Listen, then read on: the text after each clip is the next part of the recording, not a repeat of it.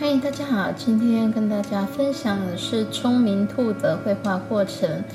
那因为这也是心流画的一个创作的一个核心，就是说我们即使做一个非常简单的图画呈现呢，本身一开始也是没有任何的构思的。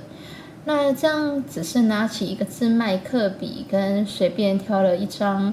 呃纸，但这张纸呢是有点点的，所以呢会影响到之后啊、如果运用太复杂的颜料的话，有可能会呈现不出这张纸的特色。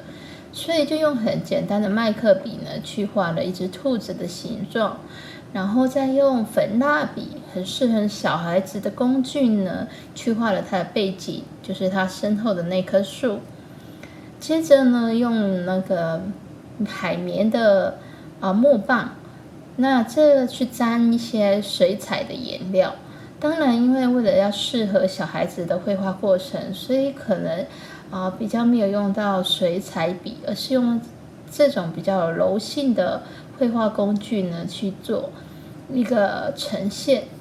所以你在这样子点缀出一个呃不具象的一个类似花朵或者果实的一个图案呢，是让小孩子自己去发挥更多的想象力跟空间。究竟这是一朵花，还是它是一个苹果，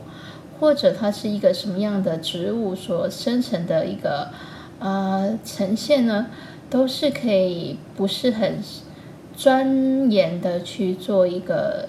呃、写实，但是却是有一种布置这个整个画面的一个丰富性。接着呢，再画出它的简单的啊胡须啊、嘴巴啊，还有用刚才同样的一个水彩的颜料去把它鼻子做一个点缀。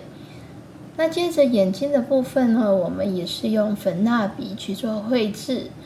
但是这整个过程呢，其实我我可能是这辈子第一次画兔兔哦，因为其实记忆里面并没有画过这么可爱啦、这么童真的东西，因为毕竟在我小时候是不会画画的，所以能够画出这只呃既善良但是又有聪明智慧的脑袋的兔兔呢。其实我觉得是相当有意思的，也是心流画给予我更深刻的一个智慧含义，那就是我们现在的啊人呢，不能单纯的只追求真善美，因为有时候呢可能会被别人欺负了。那如果我们多加了一点智慧呢，还有断舍离的一种啊，就是比较好的一种判断性的话，那对于我们的生活就更加的舒适了。所以呢，这个心流画呢，每一幅画都有它的意义。那我领悟这一张啊，聪明兔的一个概念呢，就是要做一个有智慧但是有善良的一个兔子。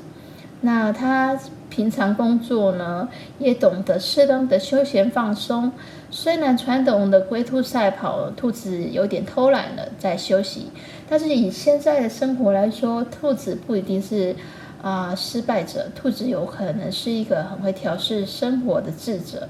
所以用一只聪明兔来改写过去对于传统故事的一个角色的啊刻板印象，今天做这样子的呈现，是希望大家都会喜欢，